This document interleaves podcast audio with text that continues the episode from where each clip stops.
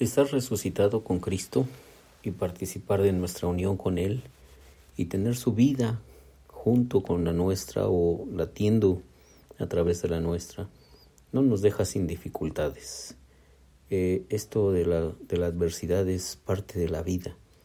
A veces se recrudecen, como hemos visto, los discípulos en la iglesia primitiva tuvieron persecución, fueron agredidos, algunos de ellos fueron asesinados por ser seguidores de Jesús. No hacían daño a la gente, pero no pertenecían al sistema ni se acomodaban a la, a la sociedad. Por eso tenían resistencia y rechazo. Entonces, Dios no te deja en tus dificultades.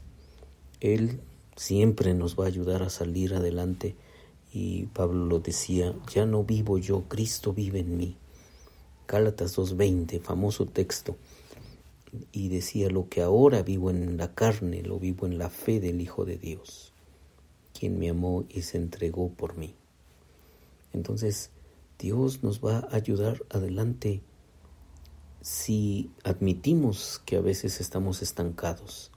Y tenemos que reconocer eso. También reconocer que no podemos hacer nada por nosotros mismos. Yo creo que este tiempo de, reclusión en nuestras casas, estos dos años de pandemia que acabamos de pasar, nos dieron suficiente evidencia de que, pues, de que no estamos muy que preparados para, para resistir cualquier embate, ¿cierto?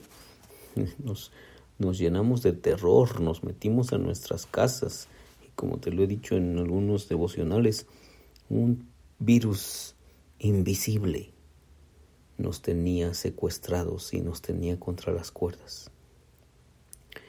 Entonces tenemos que reconocer humildemente, humildemente tenemos que reconocer pues que no dominamos la vida, no dominamos nuestro destino.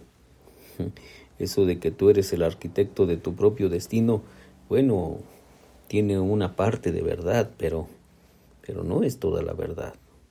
Por supuesto, hay cosas en las que somos responsables y no, no podemos culpar a Dios de nuestras decisiones, pero, pero nuestro Creador, nuestro Señor, es mucho más grande que, que nosotros y, y es capaz de sostener nuestras vidas.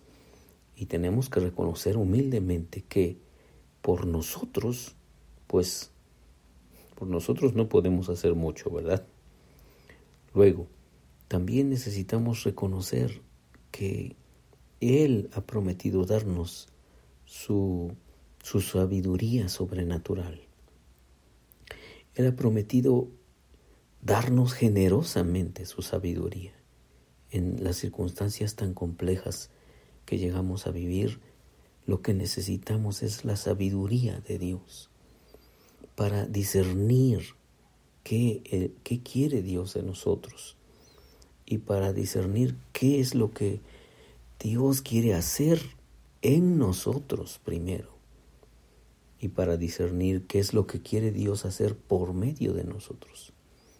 Ahí necesitamos ser más sabios y también reconocer que estamos dispuestos a hacer todo lo que su sabiduría exija cuando Él nos da su sabiduría no es simplemente para analizarla y luego decir, bueno, me parece que, que el Señor se equivocó diciendo esas cosas y yo creo que este es un mejor camino.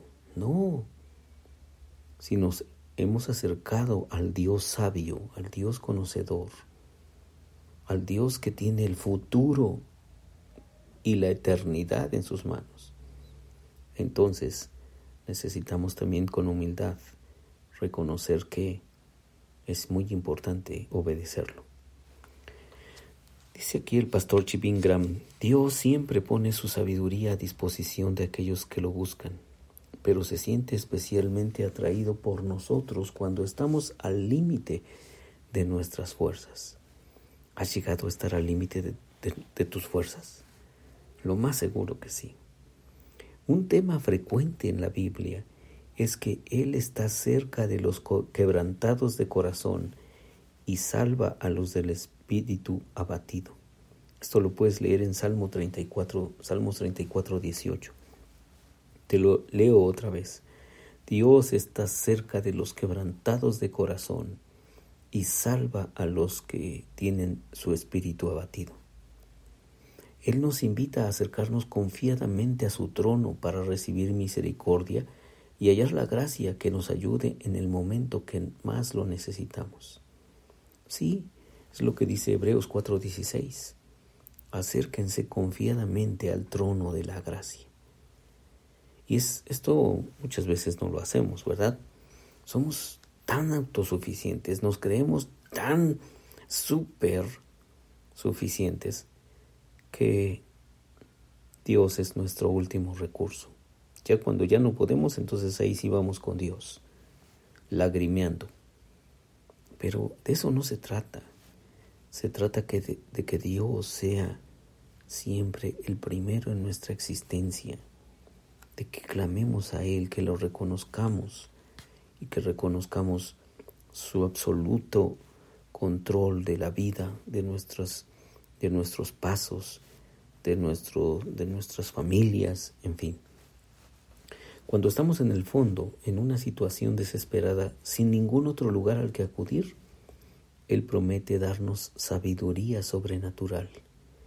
Él nos mostrará qué hacer, cómo hacerlo, cuándo hacerlo, con quién hacerlo, si nuestros corazones están dispuestos a escucharlo y se comprometen a hacer lo que Él diga. Esa es su invitación permanente a cada uno de nosotros. Aunque todos tenemos diferentes crisis y desafíos en la vida, la invitación de Dios es la misma.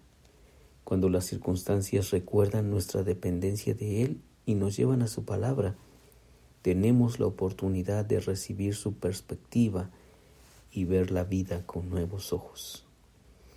Y vaya que necesitamos una nueva perspectiva de la situación, de la vida, de los problemas. En fin, sí necesitamos una perspectiva de Dios, una perspectiva que venga desde el cielo, una perspectiva desde arriba, porque no es lo mismo ver las situaciones a ras de piso que verlas a unos 15 o 20 metros arriba del piso o verlos a 300 o 500 o 1000 metros de altura.